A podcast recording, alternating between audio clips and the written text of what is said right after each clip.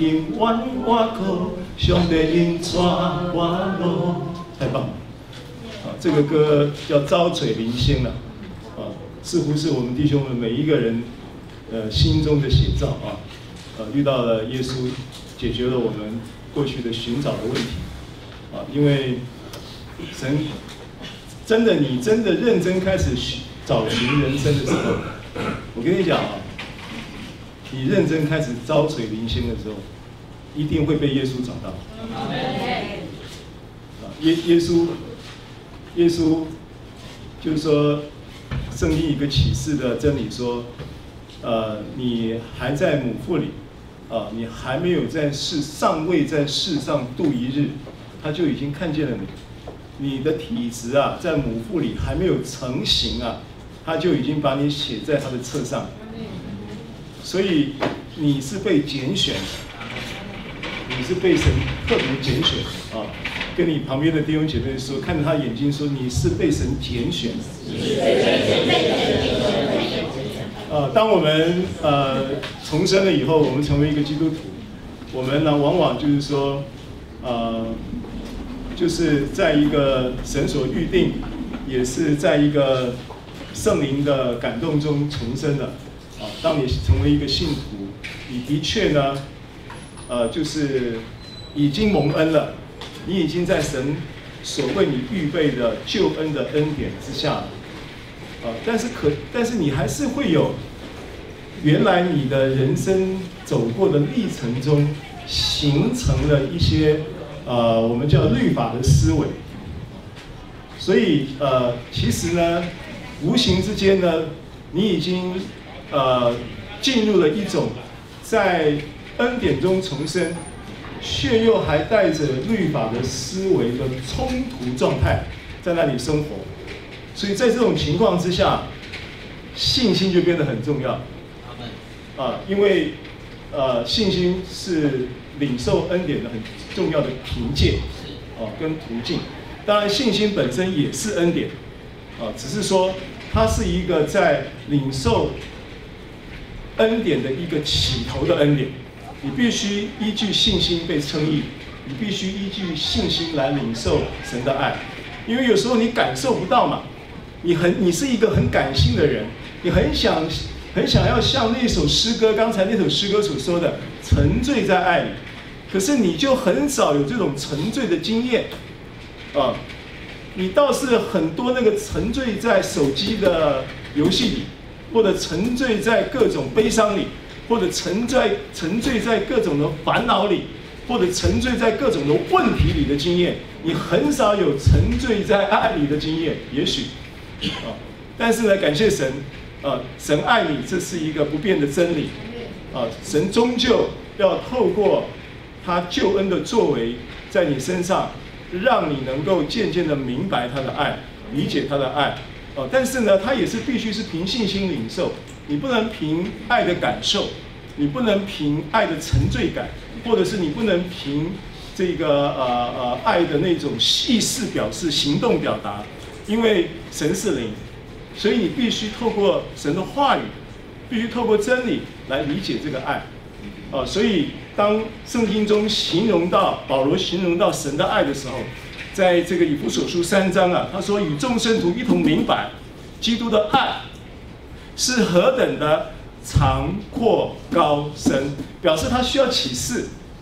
他不但是只是一个叫做这个二维度的长度啊宽度，它也不再只是一个三维度的长宽高，它还多了一个四维度的长宽高跟深。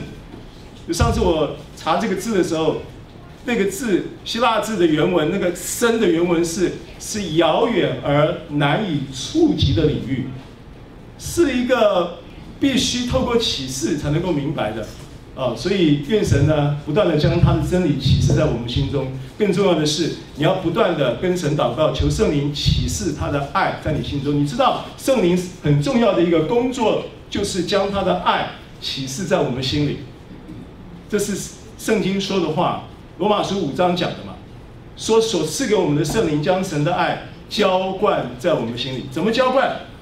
不能像浇花一样浇灌嘛？圣灵怎么浇灌他的爱在我们心里？透过启示，启示就是浇灌。跟我说，启示就是浇灌。启示就是浇灌。启示什么？启示他爱的真理，启示他在生活当中不断的启示他的爱在你心里。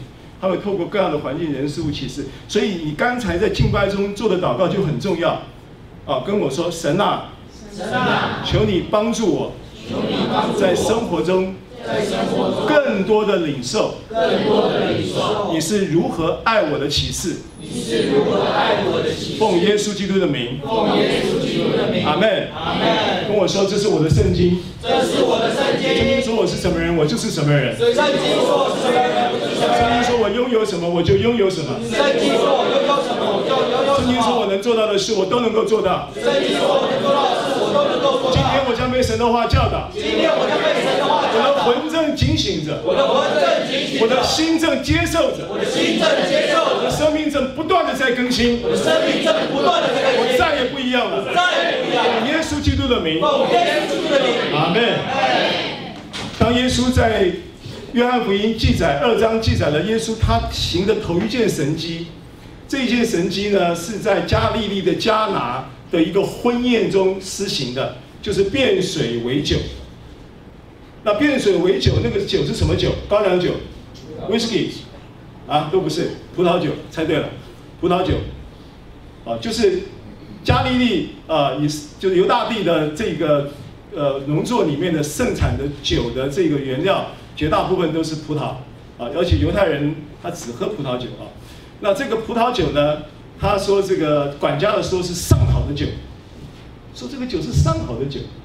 上好的酒呢，它当然有一些条件，啊，它必须经过这个很好的品种的葡萄的栽培、栽种、浇灌、生长，然后收获，再经过酿造，酿造之后还不会马上喝，还要经过若干时间的发酵，完了以后呢，到了一个满足的时候呢，它称为等级最高的葡萄酒。那按照这个。刚才所讲的这一个制成的原则的话，这个酒得要七年才得有的，才能够堪称为好酒。你各样的条条件都齐备，啊，品种够好，栽种的过程中没有虫害，没有什么气候的这些的变化的因素，所以呃，在这样的条件之下呢，你也必须要七年。结果呢，耶稣用了一瞬间的时间。啊，这个神迹，所以在平牧师的平岳圣牧师的时空之年里面举了这个例子，说到了这个神会在啊这个嗯末日的时候，我们现在是末期的时候，耶稣快来的时候，啊已经到了末期，因为各样圣经中关于耶稣基督的启应许的预言跟启示，啊据说就是有人统计过了哈，所有关乎基督的预言跟启示。预言的启示，已经有百分之九十六点二的预言是已经应验了，还有剩下百分之三点八的预言呢，都是关于耶稣再来的预言，那如果百分之九十二的这个预言都已经应验了，那剩下的百分之三十三点八会不会应应验？对，肯定会的。这个逻辑很简单，如果一个人说的话。百分之九十六点二都已经确认是真实的，那百分之三点八基本上也都是真实的。所以呢，现在就已经已经到了尾声了，就剩下三点八的预言，啊，所以主来的时候快要到了。那很多时候很多事情呢，到了末期的时候，圣经上有讲嘛，譬如说约珥书，我们都熟悉的，就是那些年间神打发的这些的这个。呃，蝗虫、蚂蚱、男子、茧虫，那些年所吃掉的都要补还你。然后这是二十五节嘛，二章二十八节就是说，啊、呃，这个到了这个什么，呃，这个末日的时候呢，他要用他的灵，对不对？要老少年人要见异象，老年人要做异梦，他要用他的灵浇灌凡有血气的。啊，那这个意义其中呢，它至少灵的浇灌呢，至少至少有涵盖了时空的意义。很多事情呢、是透过灵的运行一一下子就成就的事情。很多时候啊，神就是给，就说，譬如说我们弟兄们，你多年来有多年来的生活的困境，你有你有这个成瘾的问题需要解决，这个成瘾的问题对你来说可能是十年或者是更久的一些成瘾的经这些的坚固的营垒。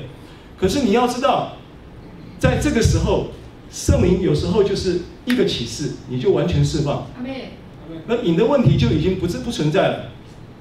那瘾的问题已经不存在的同时，在你生命当中，那你说，哎，那牧师拜拜，我可以回家了。耶稣带你拯救你，让你重生，不是只有解决瘾的问题。阿门。他要你生命整个生命通通要翻转。所以我的意思是说，有很很多很多在要来的年日里面，你会经历到很多超越原有时空经验的事情。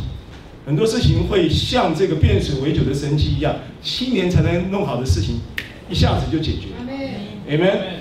啊，所以上次我们提到说，这个这个建造圣殿的时候，今天呢，我们每一个人呢，就是神的殿，神的灵住在我们里头。所以所罗门建殿的启示可以套用在我们个人生命的这个启身上，对不对？啊，所以当。当他在建造这个旁屋的时候，这个旁屋有三层，然后呢，用了一个螺旋梯，还记得吗？上礼拜讲，你知道这个螺旋梯，这个螺旋，它跟基因的图案是一样的，基因的图也是螺旋的。所以今天你在基督里面，你已经有了所有的属基督的基因，这个基因成为你上这个二楼、上三楼，啊。就是更上一层楼的条件跟支持，而且你在走这个螺旋梯的时候，你不会格外的吃力，因为它是恩典原则，恩典原则就是轻省容易，所以你就是只是看着眼前这一步，然后呢一步一步的走，你就不知不觉就到了二楼，不知不觉就到了三楼，啊，所以一楼预表了神对你恩典的供应。二楼带你进入的是一个安息，三楼就到了神的荣耀，对不对？啊，所以这个是上一次我们简单的做一点复习。然后很有意思的是，在加利利的迦拿记载在约翰福音第四章，又记载了一个神迹。这个神迹是一个管会堂的一个儿子，他在加利利加耶稣的呃，在加利利迦拿遇见这个管会堂的时候。他就要求耶稣为他儿子祷告，因为他儿子快死了，病得快死了。然后耶稣呢就跟他说：“回去吧，你的儿子活了。”所以当这个父亲回去的时候，还没有走到，还没有到加百农，加拿加利利的加拿到加百农，maybe 二三十公里吧。那耶稣讲：“你儿子活了，回去吧，你儿子活了。”的。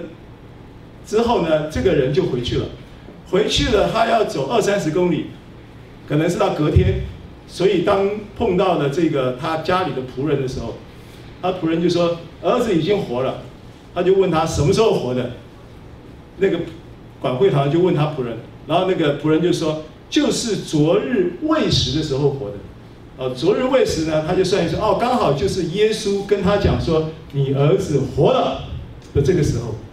所以，当耶稣讲你儿子活了的这个时候，就在一个不同空间的地点，就发生了医治的事情，对不对？所以，耶稣说明了他的这个神迹呢，在加利利、迦拿都是同一个地点施行的这两个神迹，这两个神迹都关于一个是关于时间，它是加速的，它是超过三 D 空间的，它是四维度的概念在运行的。你们，你有没有经验？我记得我在很多年前，大概二十年前了。我那时候刚开始学习一些服事，也刚开始在学习，很大量的在听神的话语，在研读神的话语。然后我也很多的操练。我记得那段时间，我就操练前后大概有一年的时间。我就是中午中午下班下班，中午休息的时间就不吃饭，然后做什么呢？做祷告。固定什么时候祷告呢？就十二点下班，一点上班，中间那一小时祷告，那我就印象很深刻。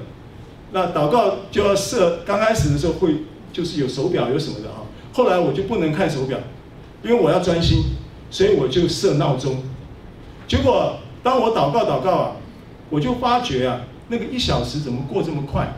到后来啊，每一次祷告的时候啊，就感觉只有五分钟，结果闹钟就响。我第一次我还觉得闹钟坏了，你知道吗？我还去拿电话拿起来去拨一一七，确定一下这个时间是不是对的。结果时间是对的。啊，这这种经历过吗？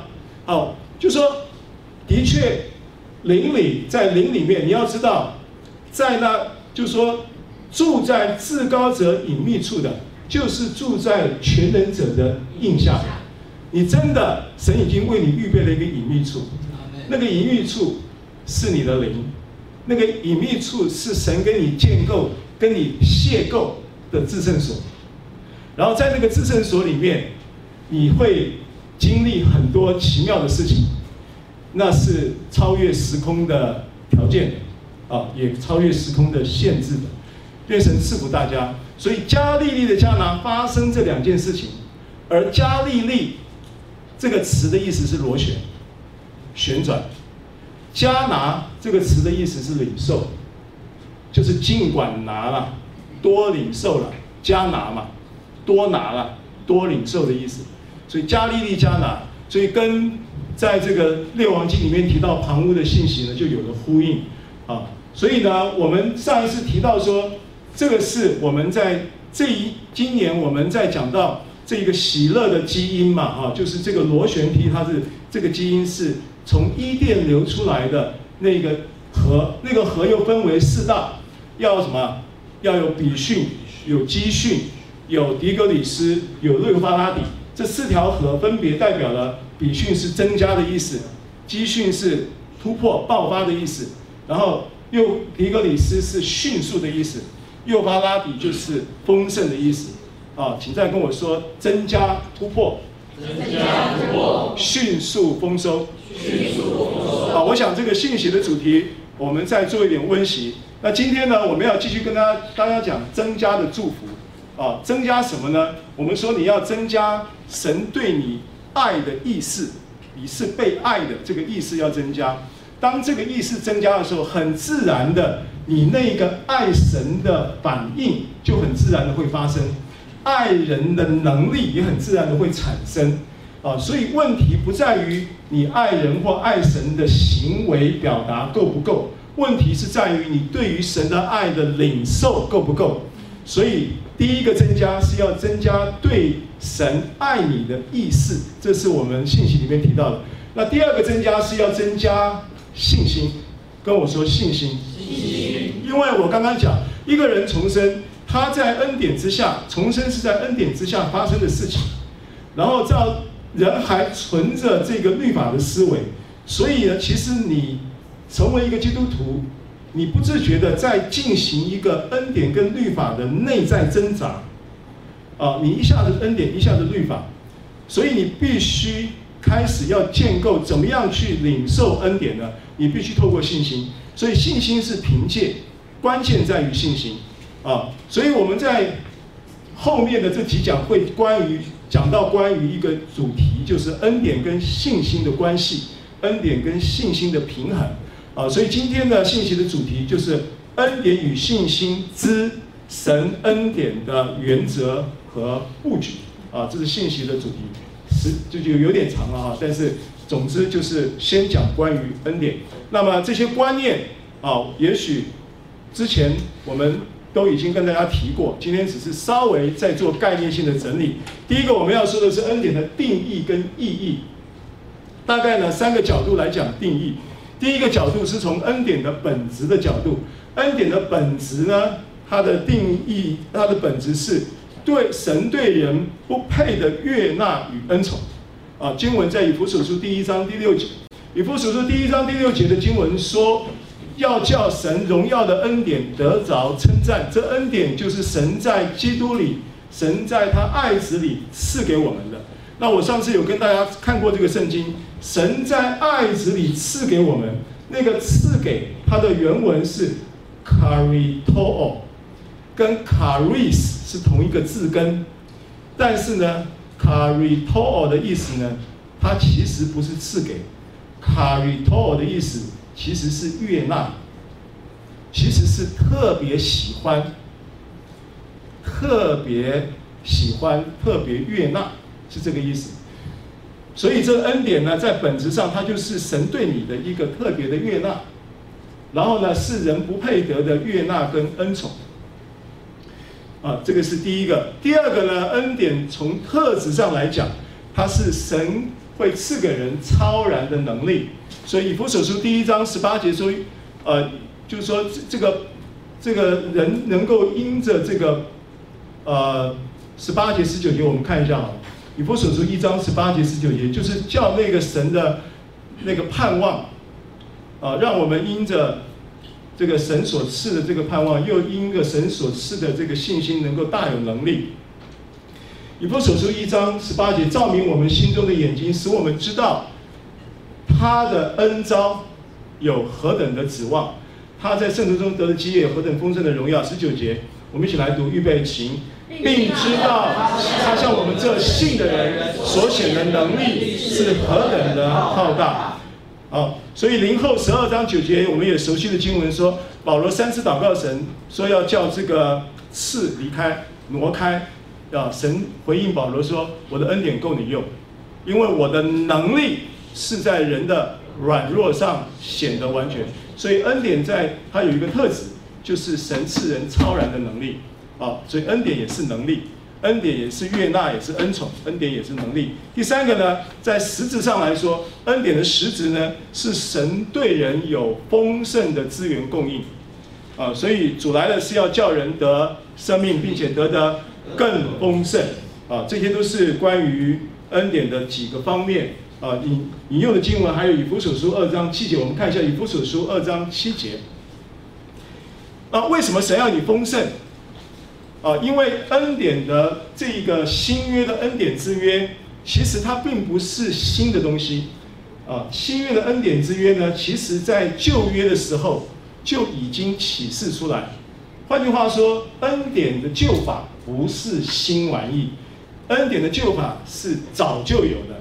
因为神本来就是恩典的神。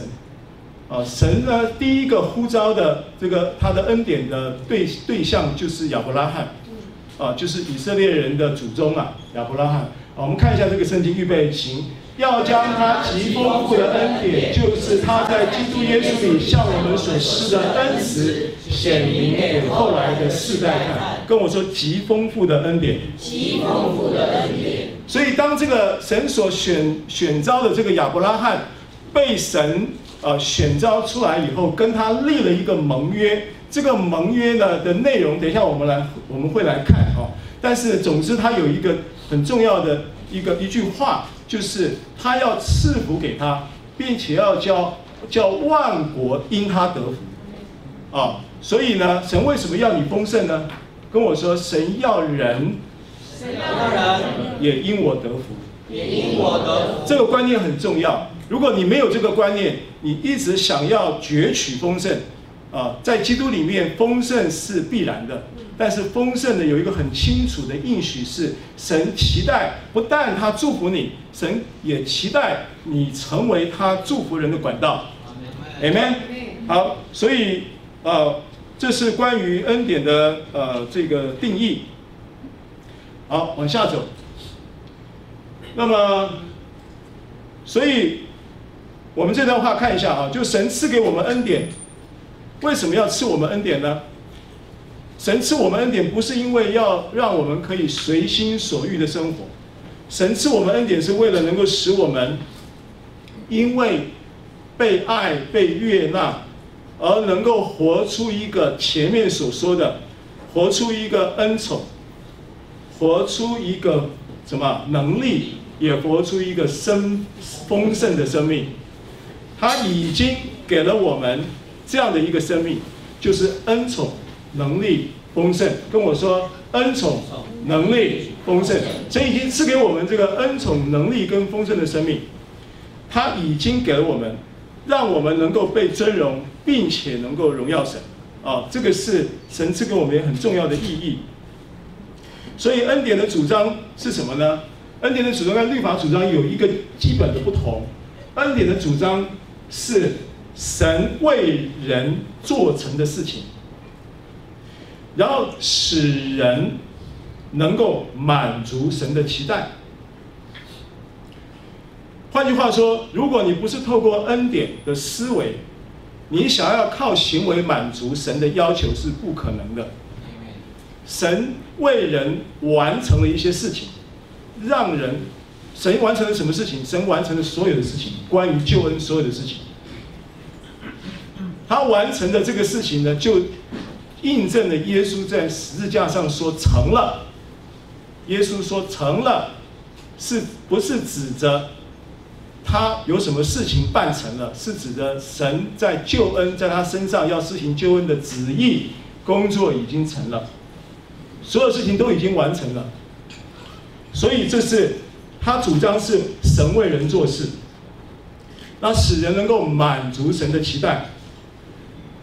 但是呢，决定要不要谁决定？人决定。所以神爱世人没错啊，世人指的是谁？一切相信。不信的他也爱啊。世人是指所有的人啊。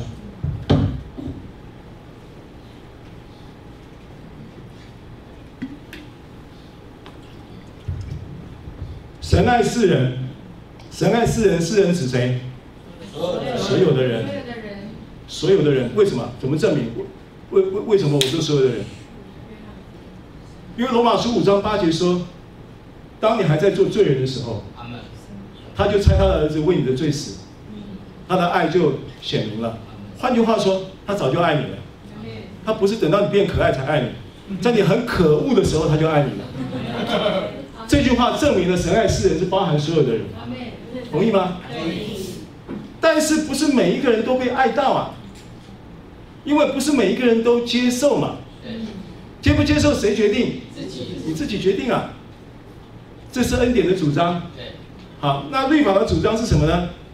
刚好反过来，律法的主张是人要为神做事，恩典的主张是神为人做事。律法的主张是人要为神做事。然后呢，人为神做事的时候。比方说，人为了要得医治，人要做很多什么？过去了哈，我我我我我在我我过去我在传统的教会里面的时候，我对于医治这件事情是非常陌生的。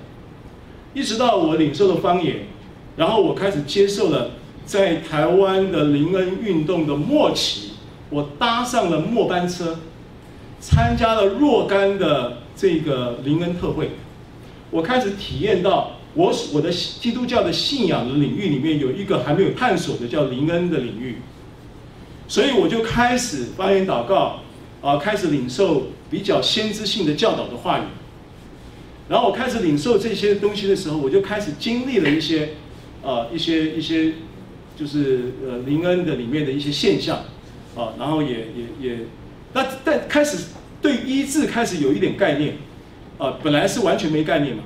有点概念的时候，我受教导的概念是什么？你知道吗？我曾经去过。我跟你讲，我是全台湾第一期访韩盛会的成员里面的一员。台湾第一期访韩盛会在一九九五年，就是台湾组团带着那个团员基督徒团员到韩国的赵永金牧师他们教会去。然后又到祷告山去，然后进到祷告洞去的那个，你知道这个前后跑了十几年了，每一年都有访访韩特会的成员。从我那一第一批次的，我是第一批次的那个五百人，到后来五六千人的规模啊，访韩的那个圣特会。但是对我来讲，医治的概念是什么？医治的概念就是我必须要这样子出代价，然后我去到那里禁食祷告，然后我还要去到那个祷告洞里面祷告。我给你形容一下祷告山长什么样子。祷告山大概可以每一年大概当时比较呃算是一个全盛时期的时候，大概呢每一年造访的人次在一百万人以上。祷告山。那它的规模呢？有一个比较大的会堂，大概可以容纳个大概 maybe 两千人。然后呢，那个主会堂之余，还有若干大概五六个副会堂。那副会堂可以有闭路电视，跟主会堂的讲道各方面活动可以同步，啊，因为它那个山整地没有那么简单了，它是一座山嘛，整地就没有办法整得这么有规模，所以它就是按着我的规我的推理是这样子。然后在那个所有的其他的副会堂里面呢，就有不等的大小，按照那个基地设计建筑设计的条件。因为祷告山没那么大，两万是他的鲁伊岛的主会堂，教会的主会堂，可以有两万五千人，就是那个鲁伊岛，在首尔那个鲁伊岛，有一个他的总，呃，算是总堂吧，啊，纯福音中央教会的那个总堂，那个管风琴很嗨啊，那个管风琴好大一片，啊，开眼界了。然后那边一天要聚会七堂，一堂一堂是两万五，然后那个建筑物是圆的，然后。那礼拜天的时候，就是那个建筑物的四周围呢，全部都是停车场，而且都是游览车的停车场。你不能开轿车去聚会，你要坐游览车，教会包的游览车，每一个不同路线，然后去到那个教会那个定点，游览游览车的人下来以后就跑步，连那个穿高跟鞋窄裙的欧巴桑都跑步，跑步，因为那个起场时间要非常精准，交接时间要非常精准。啊然后就这样哦，我是开了眼界，就是教会是这样，第一次看到这么有规模的教会啊。然后完了以后呢，这个祷告山的会堂呢，就是刚刚我所形容这样子。结果它有个餐厅，然后那餐厅呢，就只有最多最多只有坐四十个人，表示上去的人大部分是不吃饭的，上去祷告的人大部分是不吃饭的。那我带着我儿子，那时候留情嘛，他小学五年级，我带着他，那我想进食，他进不了，小孩进不了，就带他去吃那个咖喱饭，因为他只有一个咖喱饭，吃了三天，都是咖喱饭，但是很满足了，啊，因为大家都没得吃，只有我吃咖喱饭。好，我的意思是说，我当时的观念就是，如果要医治，我必须要 do something。来换取医治，我要进食祷告。所以当我在那里三天的时候，我吃了咖喱饭，我就没有得医治。其他的人就有得医治，就有见证得医治。我我我我没有得医治的原因，是因为我也没啥好医治啊，我没病嘛，我就是去观摩去学习的嘛。啊，所以律法的主张是什么呢？是人要为神做事。那人为神做事以后，你看啊，我禁食我也禁啊，然后我定时祷告我也定时祷告啊，然后我怎样我读经祷告我也都做了啊，我怎么还是没得医治呢？所以当你为神做事的时候，你就会怎么样？你就会希望怎么样？你就希望下一页为神做事的时候，为神做事，你就会希望什么？能够神能够满足你的期待。后来不知道谁是神了。你的祷告都是神要听你的，你怎么没听啊？我怎么没医治啊？因为你是这个思维。好，那结论就是要由神来决定嘛。所以到后来立法主义的那个思维里面，祷告到后来就是说，就是说神啊，若是出于你，就请你医治；若不是出于你，我们也欢喜领受。由神来决定是不是接受，这个差别很大。真理是什么？真理是医治已经给你了，医治已经发生了。如果今天你相信以赛亚书五十三章五节说的，因他受的刑罚，我们得平安。如果你相信，因为他耶稣基督成为那个救赎主，成为那个替罪的羔羊，你因为信了耶稣。因为耶稣为你流血，所以你的罪就得赦免。你相信吗？如果你相信你的罪已经得了赦免，你要同步的相信你的医疾病已经得到了医治。因为神的话，它是一块儿，它是一套的。所以当以赛亚书五十三章讲到这个经文的时候，他说：“因他受的刑罚，我得平安；因他受的鞭伤，我便得了医治。”这个是一个救恩的配套啊，是不是？啊，你不要去叫那个欧阿米耍，然后说不要欧啊，那老板会很麻烦的，对不对？欧阿米耍就是有欧米耍，也有欧阿嘛。有赦罪也有医治嘛。你干嘛要阿米耍不要欧阿呢？Amen。好，往下走。恩典和律法是不能混合的啊。那神为人做事其实是不需要人的帮助的，他在基督耶稣里已经完成所有的工作，不需不需要你再补充什么东西。如果你尝试把恩典跟律法混合起来，两者都不能保全。那这个经文其实耶稣在马太福音有教导啊，经文我们看一下啊，在马太福音啊，就是 PPT 有 PPT 有 PPT 里面有这个经文啊，就是马太福音九章的十六到十七节。这经文说，没有人把新布补在旧衣服上，因为所补上的反带坏了那衣服，破的就更大了；也没有人把新酒装在旧皮袋里。若是这样，皮带就裂开，酒漏出来，连皮带也坏了。唯独把新酒装在新皮带里，那两样就都保全了。好，这几个意思看一下你就懂了啊。新布是指什么？新布是指你外在的行为要求。旧衣服是指什么？衣服是指你原有的行为彰显。当你有一个行为的习惯跟彰显的时候。是旧衣服，习惯了。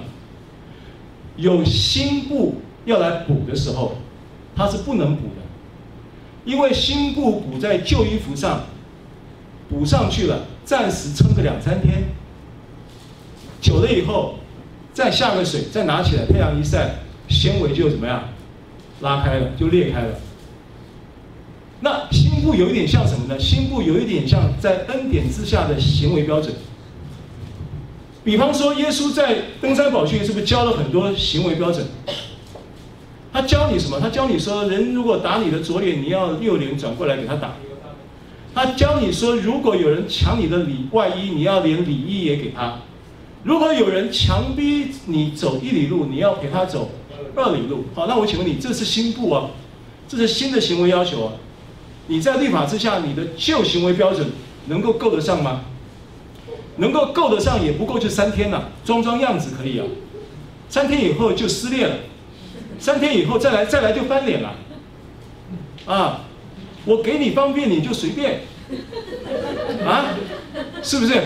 你就翻脸了嘛，就撕破了嘛，就扯破了嘛。啊，那新酒是什么呢？新酒是指的内在的恩典生命。所以呢，皮带呢，皮带就是脑袋了。你的内在的恩典的生命，这个叫新酒。这个新酒啊，不能放在旧皮带，就是你的旧思维，你的旧的律法思维，没有办法盛装恩典的真理跟生命。你必须要更新。好，换句话说，你要不要穿旧衣服，然后再补上新布？不要，那怎么办？因为神已经预备了新衣服啊。要你穿上新人啊，对不对？所以神已经预备了新衣服，你干嘛不穿？换上新衣服不就结了？为什么要用新布去补它呢？啊，那你的旧、你的思维、你的、你的新、你的旧皮带也不能装新酒，因为新酒要发酵嘛，对不对？你的、你的思想啊，你看一下罗马书十二章第二节。今天呢，今天这一个新酒是一个新的生命。这新的生命要从哪里开始建立？我们讲你要建造神的殿，这个殿有团体的殿，也有个人的殿。你你就是神的殿嘛，神的灵住在你里头了。今天如果今天你在就是神的殿的这一个感动里面，你生命有了更新跟建立，那你要建造团体的殿才能够建得起来哦，对不对？为什么彼得前书二章讲说，我们来到主面前，个个都像活石？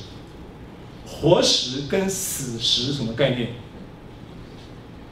石头，他不他讲活石嘛？彼得前书是不是讲活石？Living stone，是不是用 living stone？对。它的英文应该叫 living stone 还是 life stone？Living stone。活石。那有活石就二章五节，有活石就有死石哦。Dead stone，有有有有有这个 dead deading 的这个词吗？啊，没有啊。Dead stone，是不是？是不是就是死石？什么是死石？什么是活石？我请问你，石头是建材嘛？你是律法思维的建材，还是恩典思维的建材？就差别在这里了。你律法思维的建材，你没法盖神的殿了，没办法，对不对？它是不是 living stone？二章五节了，四节五节，五节四节都有。对啊，我们来到主面前就像活死嘛，那个经文。啊。lively，对，就是活活生生的。OK，所以英文不好啊，就是研究一下，大家教学相长啊。lively，L I V E E L Y，OK，lively stone，啊，正确答案，lively stone，跟我说一次，lively stone，lively stone，跟你旁边人说，You are lively stone，You are lively stone，不要效仿这个世界，只要心意更新而变化。好，从哪里更新？脑袋、思维。我看神的工作都已经做成了，剩下的部分就在这里。这里通了，全身就通了。这里通了，这里就是你的任督二脉。这里通了，就通通通了。你的武功就是在这里面要高强起来，从这里高强起来啊！所以它是心思心意，看到没有？更新而变化。所以新酒是从新皮带这里开始，它才有办法怎么样？那个酒才有办法保全。才有办法，生命才有办法保全，生命才有办法在这个酒的发酵过程，发酵其实是一个更新过程，才有办法发酵在新的脑袋，在新的思维里面，Amen。啊，所以律法跟恩典是不能混合的。旧约里面的故事，啊，亚伯拉罕生了这个以实玛利之后，隔了大概大概十五年吧，十四年、十五年，才生了以撒。然后呢，有一天，圣经里面记载说，莎拉看到以实玛利跟以撒在那里玩耍，看了就有点不顺眼，就跑来跟亚伯拉罕说，把他们赶出去，把以斯玛利跟夏甲赶出去，啊，因为这个必须是凭应许生的以撒才能够承受产业。他不能跟以撒一起承受产业，就必须赶出去。那莎拉不是小心眼，莎拉有意向。撒拉知道这样搞下去，兄弟两个人到时候啊，为了这个产业的问题啊，到时候父母难做事，神的旨意难成全。为什么我这样讲？因为后来亚伯拉罕去很苦恼去祷告祷告神的时候，神跟他说：“你老婆讲的你都要听。”挑拨取短护比。神就跟亚伯拉罕这样讲啊，所以就把他赶出去了。把他赶出去，其实意味着什么？意味着恩典律法是不能混合，必须要彻底清除。啊，跟我说律法的观念，要彻底拆毁，要彻底拆毁。好，所以不能混合，同意吗？这很重要的一个呃，在恩典中的含义啊，意义。然后呃。再来就是恩典，恩典是神创造与救赎，哦，恩典与信心的平衡。恩典与信心的平衡呢，这个经文我们先看以弗所书二章的这个 PPT 的经文啊，我们来读一次，来预备，请。你们得救是本乎恩典，因着信，这并不是出于自己，乃是神所赐的，也不是出于行为，免得有人自夸。那恩典跟信心在这里，它都是神赐的。他在这里做了一个层次上的分别。这些圣经有两个重点：第一个重点，恩典和信心都是神赐的。恩典和信心都是神赐的，这一个事情是之前就已经跟大家分享过了这个真理。那但是呢，在圣经这一句话的描述里面，他把恩典和信心的层次。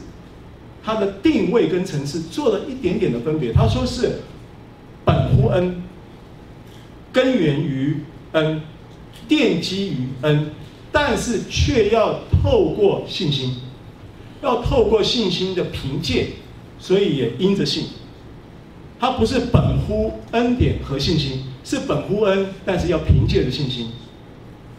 就好像律法，它是本乎行为，本乎什么？本乎要求。对不对？律法是本乎一个，应该讲，恩，律法是本乎神行在人身上的道德要求，是本乎这个，但是要凭借着什么？要凭借着行为。恩典是本乎恩，但是要凭借着信心，这是第一点。第二点呢，我想到在呃历代志里面提到这个圣殿的时候，历代志下的三章十七节讲到圣殿的门口有两根柱子，你就是神的殿，你这个殿建造起来的门面有两根柱子，是这个殿的重要支撑跟见证，门面是预表见证。你要见证什么？你恩典的生命一定是见证神的恩典，恩典的生命也一定是见证神赐的信心。所以恩典跟信心就在这一段圣经里面成为一个重要的见证条件，对不对？好，就好像那两根柱子一样，那两根柱子一个叫亚金，一个叫波阿斯。亚金的意思是耶和华建立，所以它是恩典，因为恩典是神为人做事嘛，所以叫耶和华建立。波阿斯的意思是在它里面有力量，所以我们因为信就能够怎么样，就能够领受到它的能力是何等的浩大，在它里面有力量，Amen。好，那下一节圣经很重要啊，加拉太书二章二十一节，下一页。他说：“我不废掉神的恩，亦若是借着律法。”得的，基督是突然死了，刮就是刮号的部分呢，是我加上去的啊。废掉的原文呢，这个原文也有阻挠或者是撤销的意思。然后呢，亦若是借着律法得的的意思是什么？就是亦若是借着行为要求而得，所以亦不是借着律法，就是行为要求而得，亦应该是借着。恩典的信心而得，同意吗？啊，所以加拉太书这节圣经是这样子，这样子理解的。所以如果今天神计划了他的恩典，必须是凭着信心。没有信心，其实神的恩典就会被怎么样阻挠，或者是被撤销，而变得没有效力。所以为什么恩典在人身上不能彰显？只有一个原因，没有信心，信心没有彰显出来，对不对？只有这个关，这个重点。所以罗马书四章也是参考经文啊。好，我们继续往下走啊。时间的关系，我们要往下走。好，恩典是神创造与救赎计划的主轴，可以吗？啊，这个还有一页是吧？好，神已经白白的将永生的救恩赐给了我们，但我们要做成自己得救的功夫。这个是在菲利比书二章十二节、十三节的经文。那。这个救恩是在你的灵里面，所以我们借着信心去确认、承认、说出我们灵里所拥有的一切，使他们能够彰显出来，结果子，荣耀神。这就是腓立比书二章十二节、十三节讲，因为救恩是神已经成全的。那为什么腓立比书十二章呃二章？我们看一下腓立比书二章十二节、十三节，看一下这个圣经，因为它其中提到一句话，你如果乍看之下，你会觉得跟恩典的。意义或者是定义是有冲突，其实没有冲突，啊，这样看来，我亲爱的弟兄，你们既是常顺服的，不但是在我在你们那里，就是我如今不在你们那里，更是顺服的，就当恐惧战兢，做成你们得救的功夫。然后呢，十三节说，因为立志行事都是神在你们心里运行，为要成就他的美意。哈，神在我们心里运行。使我们立志并行事，原文是这样说的啊。你和本可能看不出来先后顺序，和本说是你们立志在先，不是。和原文的意思是神运行先，神在你们心里运行先，神在你们心里运行，使你们立志并行事。OK，好，那神在你们心里运行什么呢？神会就是圣灵嘛，圣灵会在你心里运行神的话，同意吗？神在你心里运行神的话的时候，会产生什么？信心。当你在神在你心里运行，然后产生信心，运行神的话的时候，你就可以怎么样？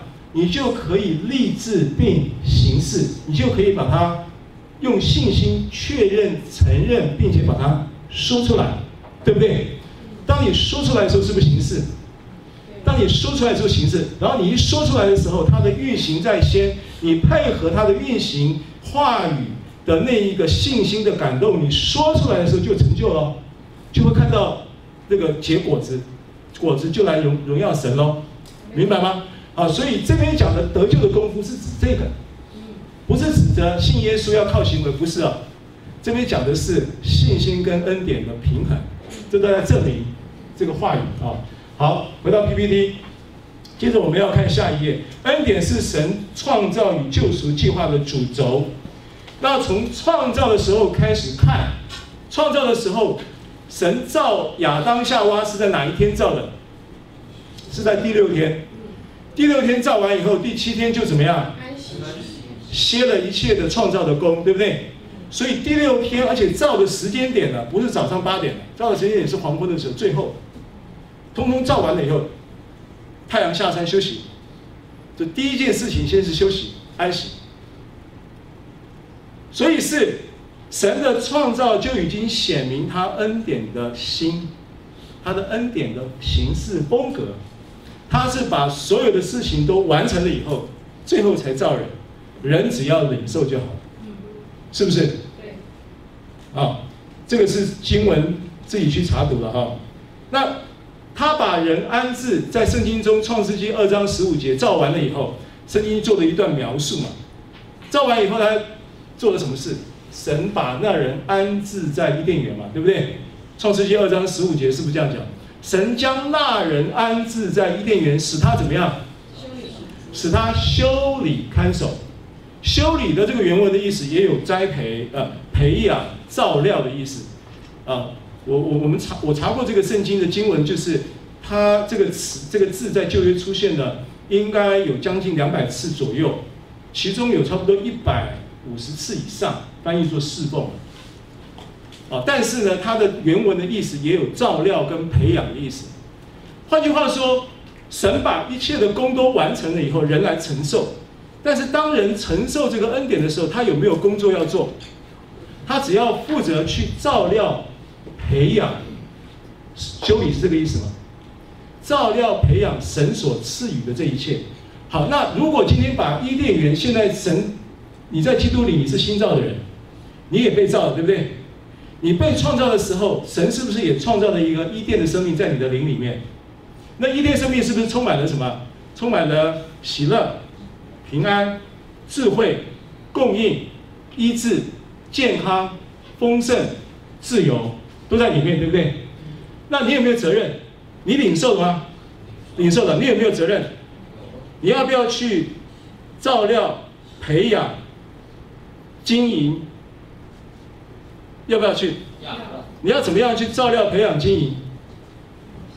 你要把它通通导出来，对不对？在你的灵里面嘛，要把这些都导到你的，要结出果子来嘛，对不对？所以你要怎么样培养？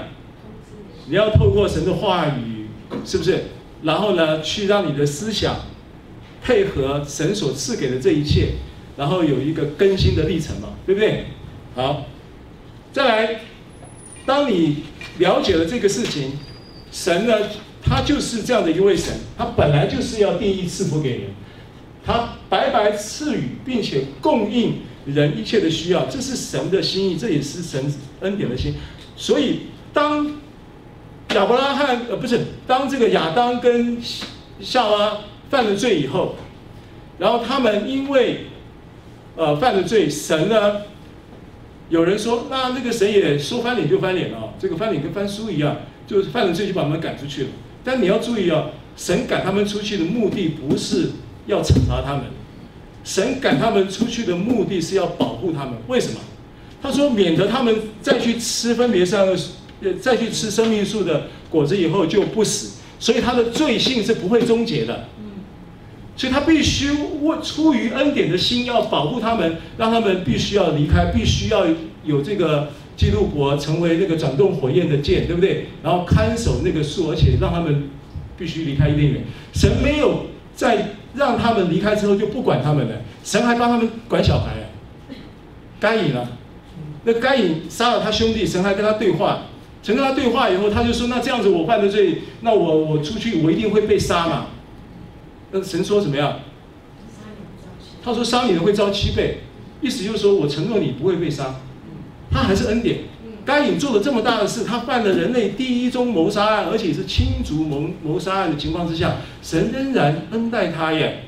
到后来，该隐圣经上记载，该隐离开是他离开那里往挪得去，是他主动离开，离开神的面，因为他得到了神的什么 commitment，得到他的 promise，他就放心可以自由了，可以离开了。这该隐自己要离开，神其实一直在恩待他们的。啊，一直到什么？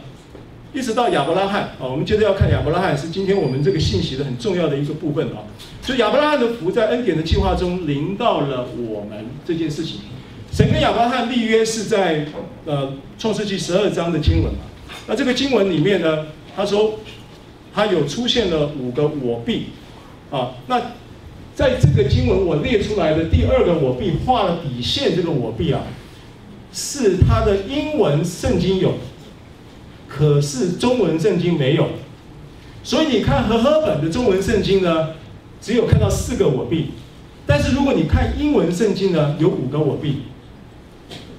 所以神跟亚伯拉罕立的这个恩典的盟约有五个我必，五是什么？恩典，啊，这是一个启示。好，那神拣选的亚伯拉罕跟他立约。难道是因为亚伯拉罕很优秀吗？亚伯拉罕圣经上记载，他其实，我觉得他蛮优秀，但是不是那么优秀。他其实做了很多糊涂事啊，对不对？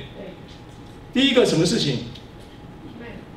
第一个他出哈出乌尔的时候，他神呼召他从乌尔，就亚伯拉罕从乌尔的这个本地本族跟富家出来的时候，他就没听话了。神说你要离开本地本族富家，他把本地留下了，本族带了罗德，富家爸爸带走了，爸爸也带了，罗德也带了，罗德带了，其实给他惹了不少麻烦呢。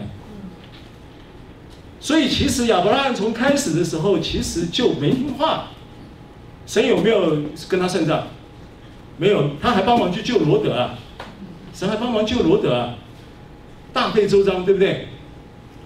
然后他父亲，他父亲在哈兰的时候，下一个行程不能进行，是因为他必须要等到他父亲在哈兰过世了以后，把他埋葬了，才能够走下一站。那神恩待他，他知不知道？他当然知道，不然他不会那么主动足坛献祭啊。所以献祭变成是他的回应，所以人在恩典之下会有真正的回应。会有真正的反馈，明白吗？啊，所以行为变成是什么？行为变成不是条件，行为是结果。好的行为会变成是自自然然的结果，这是神要的，Amen。好，所以亚伯拉罕还做了什么坏事？不是坏事了，做了什么糗事？很有名的两件事嘛。第一个在十二章，他刚出哈，刚出乌尔地不久，就下了埃及。他下埃及的时候也没祷告，没有祷告，就直接就。跟着感觉走，就下埃及去了。下埃及以后遇见事了，对不对？埃埃及那他就就等于是现在等于去到纽约一样。好，那那现在纽约现在现在听说就是比较风声紧一点嘛，对不对？就是感染率很高嘛。那埃及那个时候也是一样啊，他就乡乡巴佬从乌尔地乡巴佬进到大观园，进姥姥就是进了大观园一样，然后就。怕，怕东怕西，然后就跟他老婆商量，就卖老婆了。这故事你们都知道嘛？仙人跳。就说你这个，呃，说不定他有仙人跳的想法，我不知道，圣经上没讲到，但是动机是可以。那所以他就跟他老婆讲说，你就是说是我妹妹就好，因为你那么漂亮啊，这个到时候人家坏人呢觊觎你的时候，可能我会遭殃。所以为了能够保住我这个你老公。这这个安全啊，因为你老公肩负了神的使命啊，不得负神的使命的缘故，所以你牺牲一下啊，可以吗？哇，莎拉很大方啊，豪迈。我觉得这个一个成功的男人背后是因为有一个成功的女人啊，就是莎拉，就这样。莎拉真的同意了。那我不知道他如果真的碰到情况的时候，莎拉会怎么处理啊？但是事情没有发生，就被神拦阻。神就介入，就拦住，所以埃及法老搞了一次，到了二十章的时候，十二章搞一次，二十章又搞了一次，拿比米勒王，同样的戏码又演一次。那莎拉还隔了那么久了，还是那么漂亮。哎，这个恩典啊，恩典的威力。所以他表现并不好，所以不是因为他的表现好，是因为神本来就是恩典的神，神本来就是良善的神。好，所以接着呢，一系列有一件事情一直不断重复的发生，让人匪夷所思。你可以看出，神在旧约的创造跟救赎的计划中，其实就有恩典的主轴计划在这里贯穿。啊，譬如说他的孩子亚伯拉罕有这个。算是刚刚讲的有两个儿子嘛，一个叫以实玛利嘛，啊，跟夏甲生的，一个叫以撒，对不对？那以撒、以撒、以以以以实玛利被赶出去了，神有没有照顾他？有啊，神很照顾以实玛利啊。所以现在你看到的这个阿拉伯世界的这些的国家，都是以实玛利的后代，都是反正就是看着石油吃，靠石油吃饭嘛，吃到主来都没问题的。吃到主再来都没问题的，就以实玛利的后代，神已经应许他，你的国必昌大，所以他们够不够昌大？以实玛利的后代够昌大，哦，就靠石油吃饭，就听说那个什么杜拜啊，什么阿拉伯，那个地方都，就说你那个摄氏温度四十度可以搞滑雪场，对不对？牛啊，哈，很牛啊，四十度的平均均气温可以搞滑雪场，而且是很大的滑雪场。好，所以。那问题是，就是神也恩待了以实玛利，对不对？可是呢，神应许的恩典盟约的福却临到以上。以撒有什么贡献？以撒没有什么贡献了。我跟你讲，以撒一辈子就是领受。你去看以撒的生命，他就是领受。他连到最后娶老婆都是领受，都是神。预备了这个一个好的仆人给亚伯拉罕，那个仆人去帮他找了好老婆。啊，跟我说不不应得，不配得，不能赚取。不应得，配得，不能赚取。也不是神欠我的。也不是神欠我的。这个叫恩典。对。我不应得，我不配得，也我也不能赚取，也不是神欠我的。对。所以呢，为什么是以上？不知道，没道理。不应得，那以上有表现很好吗？也没有，也不配得。以以上有贡献什么吗？也没有，不是他能赚取的。那神有欠以撒吗？也没有，也不是神欠以撒的，他就是恩典。Amen。好，那以撒生了谁？以撒生的以扫跟雅各，谁是长子？以扫是长子。那以扫是长子，后来为什么是雅各承受了以撒的祝福？我跟你讲，雅各比以撒比他爸爸坏一点。以撒呢，他没做什么，他不应得，对不对？然后他也不配得，然后他也不能赚取，他也神也没欠他。雅各更是不应得，雅各更是不配得，雅各更是不能赚取，也神也更不欠他。因为雅各这一个这一个长子的名分啊，这个祝福。是用骗的骗来的，当然了，帮凶是他妈妈，帮凶是是是利百加，就他妈妈出的主意，雅各一度腼腆的拒绝，可是心里窃喜，还是照办了，对不对？过程就是这样子，所以呢，雅各是更不应得，更不配得，更不能赚取，神更没有欠他，但是祝福却临到雅各。好，雅各生了几个孩子？十二个，总共十二个。总共十二个里面，当便雅悯还没有出生的时候，谁是最小的？约瑟。是最小的。谁是老大？刘辩是老大。哎，厉害啊！刘辩是老大。很多人讲犹大是老大，刘辩是老大。刘辩是老大的情况之下，刘辩没有承受应许的情的情况，还发生了一段故事，对不对？什么故事？就是有一天雅各忽然间呢，就是就是不知道是哪里圣灵感动还是怎么样，就做了一件彩衣，让约瑟穿。那个彩衣的原文是长袖大衣，长袖大衣意思是不用做工，是承受承继产业的人才能穿的。换句话说，长袖大衣其实应该是给长子穿的，因为在那个时候，从亚伯拉罕那个时候开始，呃，到他生以扫跟以撒，到以撒生这个雅各跟以扫，呃，不，呃，以实玛利跟以撒，然后以撒又生了以扫跟雅各，雅各又生了这十几个孩子。那个时候的风俗习惯跟约定都是长子的这个名分里面才能够得。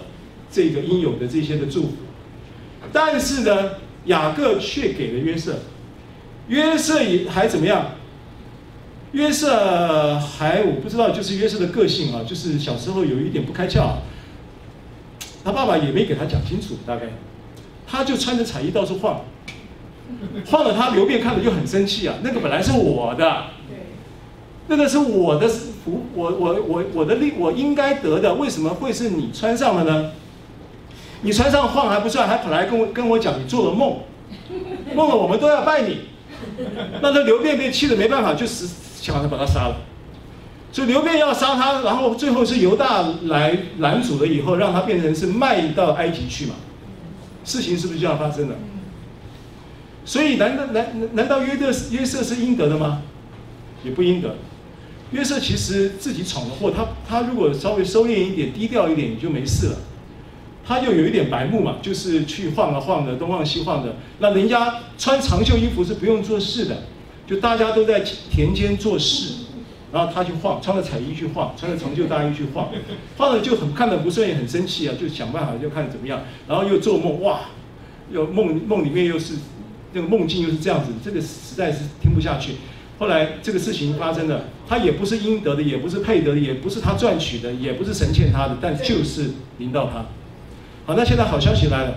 问题是，当他被卖到那个埃及的之前呢，也不知道什么时候，确实时间不晓得，便雅悯生出来。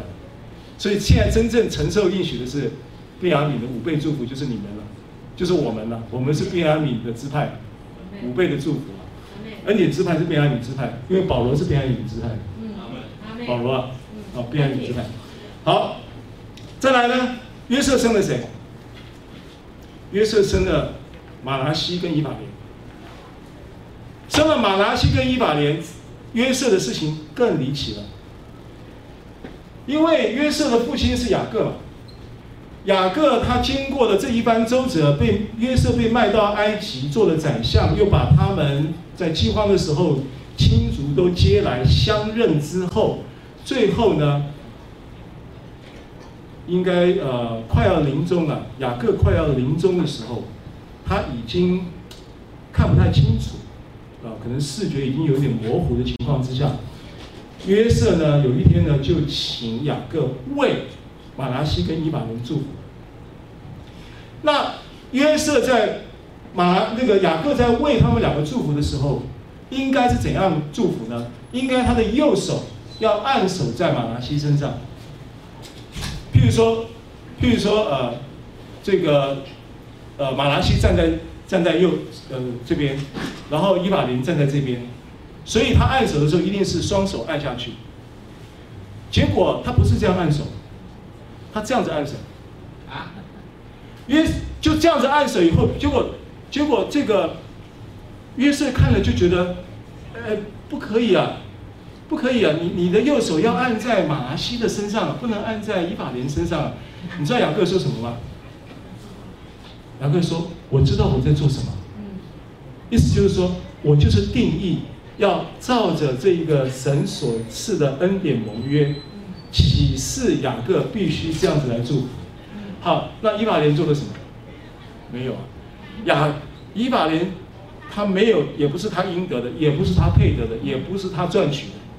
神也没有欠他，以法莲就变成蒙了他的右手的祝福。好，那这一些故事一连串的，一直一代一代的重复的发生，他在证明什么事情？他在证明这个亚神在呃他的恩典的这个创造跟呃下一页，神在他的创造啊恩典的计划当中呢，临到我们。那现在最后就是，呃，天父也有一个儿子，是头生的，是耶稣。那，呃，结果他这一位长子，这一位耶稣头生的，却被钉了十字架，好叫亚伯拉罕的福可以临到我们这一些后面生的。我们本来是不应得的，我们本来是不配的，也不是我们可以赚取的，但是这恩典也不是神欠我们的，但是这恩典却临到了我们。所以加拉太书才会讲说，亚伯拉罕的福可以临到我们，可以临到外邦人，Amen。好，那呃，为什么亚伯拉罕？呃，我们刚才上一页是什么？OK，好，所以这个这个 PPT 的内容，耶稣在十字架上有七句话嘛？十字架定十字架的时候有七句话，其中有一句话是问号。啊，其他的都不是问号，这一句话是问号，就是我的神，我的神为什么离弃我？啊，答案就是为了要叫这个盟约能够临到我们，不是我们配得，Amen。好，接着呢，呃，盟约既然亚伯拉罕的盟约这么美丽也这么可爱，为什么又在亚伯拉罕的盟约之后，要跟神要跟人立下律法的旧约呢？啊，透过摩西立旧约呢，啊，我们看一下这个圣经，就是罗马书三章十九节。我们晓得律法上的话都是对律法以下之人说的，好塞住个人的口，叫普世的人都在神面前显为有罪。那这一个是 New King James 的版本的翻译啊，跟和合本有一点出入，但这个翻译呢，就有一就是有一个比较明显的一个启示，就是。既然律法是冲着谁？律法之下的人，谁是律法之下的人？以色列人。那为什么律法是冲着以色列人的情况之下呢？又能够叫普世的人都在神面前显为有罪呢？第一个，以色列人是神特别拣选当样品的，当示范的。如果今天以色列人都失败了，在律法之下都失败了，因为律法是要叫人怎么样知罪，所以人在律法之下显为有罪的前提之下，其他的人就更没有话讲。以色列人成为选民有这么一个逻辑啊啊，下一个经文是加拉太书三章十九节啊，这边讲就更清楚了啊，这样说啊，律法有什么？有是为什么有的呢？原是为过犯天上啊，等候那应许啊蒙应许的子孙来到，是借着天使金中宝之手设立的啊。那这边有个“天上”这个词，“过犯天上”这个词啊，这个词它希腊字啊 prosidemi 大概是这样发的啊，然后就变成 prosi prothesis 啊 prothesis 是英文，意思是一只。啊，那希腊字这个 protidemi，它就延伸出这个义肢这个字。换句话说，律法其实是恩典盟约的义肢。那什么情况之下需要义肢？就是你的功能不完全的时候，需要律法做义肢，对不对？好，这是三加拉太书三章十九节的解释。所以最后四个重点，结论是什么？为什么在亚伯拉罕的盟约之后，又需要赐下律法呢？第一个是要人知罪，能够显明人罪的本性，然后让人知道说意识到是需要救赎，啊，这是第一个。第二个，律法也是显明神对罪的态度，他是不容让的。神对于罪是没有任何容让空间的，神是全然圣洁的，啊，律法显明了这一点，啊，因为律法最起码有两个方面的律法，一个方面就是祭祀的法则，一个方面就是道德的法则。那这两个都显明神是，呃，没有弹性，在律法的精神的公义要求的标准跟圣洁要求的标准来说是没有弹性空间的。第三个，律法也显明了神除罪的旧法是借着耶稣基督成为祭物，啊，所以祭祀的律法为什么会在律法的这一个书中呢有这么详细的记载？他是要告诉你，他必须借着流血，一定要有一个祭物来解决罪的问题，所以他启示出要借着耶稣基督成为祭物的救法。第四个，律法是训蒙的师傅，为要叫人能够被引到基督里啊。那这个是。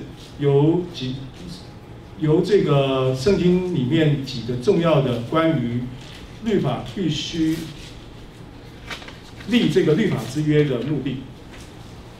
好，最后我们要结束了。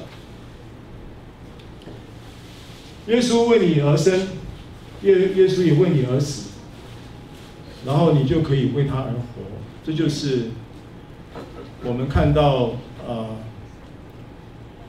我们看到这个恩典的意义里面，其中一个重点啊，那经文是在林后的五章十四节、十五节。好，我们看一下这个圣经。好，我们来思考一下。今天呃，透过信息里面关于啊，我们在对于恩典的这些的原则跟神的布局，说出了一个很重要的重点：神。向着人本来就是怀着一个赐平安跟施恩的意念，神本来就是这样的一个意念。从旧约啊亚伯拉罕之约的盟约延伸出一代一代的这一些贯穿在里面的计划跟布局的主轴就是这样子。那今天我们蒙了恩，耶稣基督呢，他在圣经里面林后五章的十四节、十五节记载说。基督的爱激励我们，因我们想一人既替众人死，众人就都死了。十五节说，并且他替众人死，是叫那些活着的人不再为自己活，乃为替他们死而复活的主活。好，我们在终结这两节圣经作为终结的同时，我们今天要来特别的来进行领圣餐。我们来同时来进行领圣餐，并且来思考这两节经文。谢谢您收听收看我们的信息。如果您喜欢，欢迎您订阅。上帝赐福你。